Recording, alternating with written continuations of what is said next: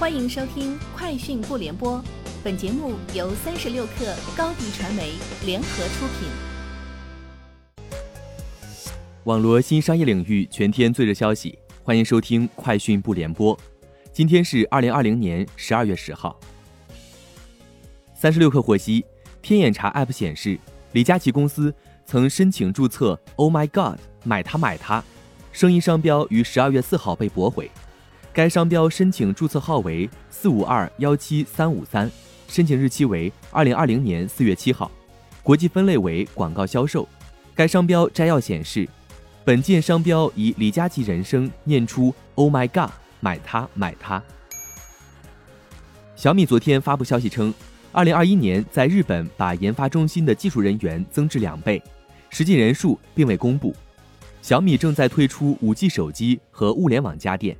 公司力争通过强化开发体制，在日本市场扩大份额。小米二零一九年十二月进入日本市场，此后不断推出低价智能手机、电饭锅、空气净化器等产品。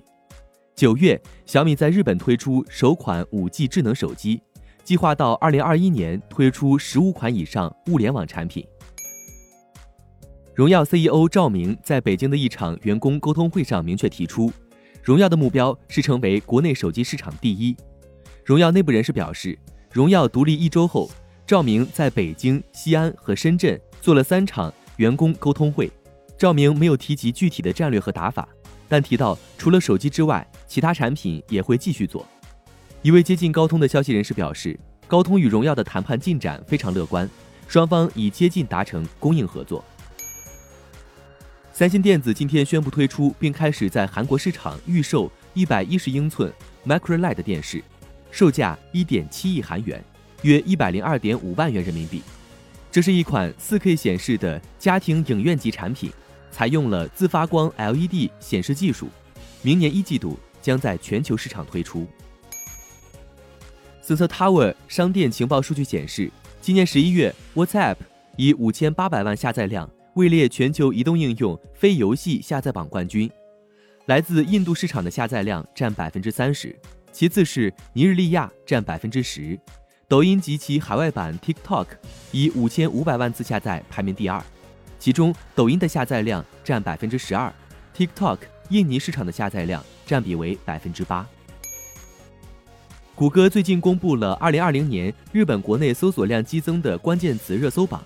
与去年相比，搜索频次上升最快的是造成全球逾一百五十万人死亡的新型冠状病毒感染症，其次是美国总统选举，第三名的紧急事态宣言等与新冠疫情相关的关键词在前十中占据大半。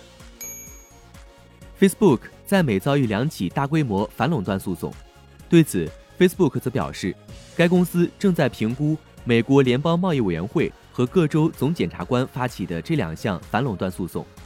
，Facebook 称，政府现在想要推翻重来，却不考虑这个先例一开会对整个企业界或每天选择我们产品的用户造成什么影响。此前，美国联邦贸易委员会批准了 Facebook 收购 Instagram 和 WhatsApp 的交易。以上就是今天节目的全部内容，明天见。欢迎添加克小七微信，qi 三六 kr，加入三十六氪粉丝群。高迪传媒为广大企业提供新媒体短视频代运营服务，商务合作请关注微信公众号高迪传媒。